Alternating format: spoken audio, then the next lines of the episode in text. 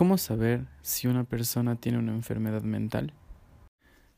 Una forma sencilla de determinar si una persona tiene una enfermedad mental es que trata a los animales como si fueran personas y a las personas como si fueran animales.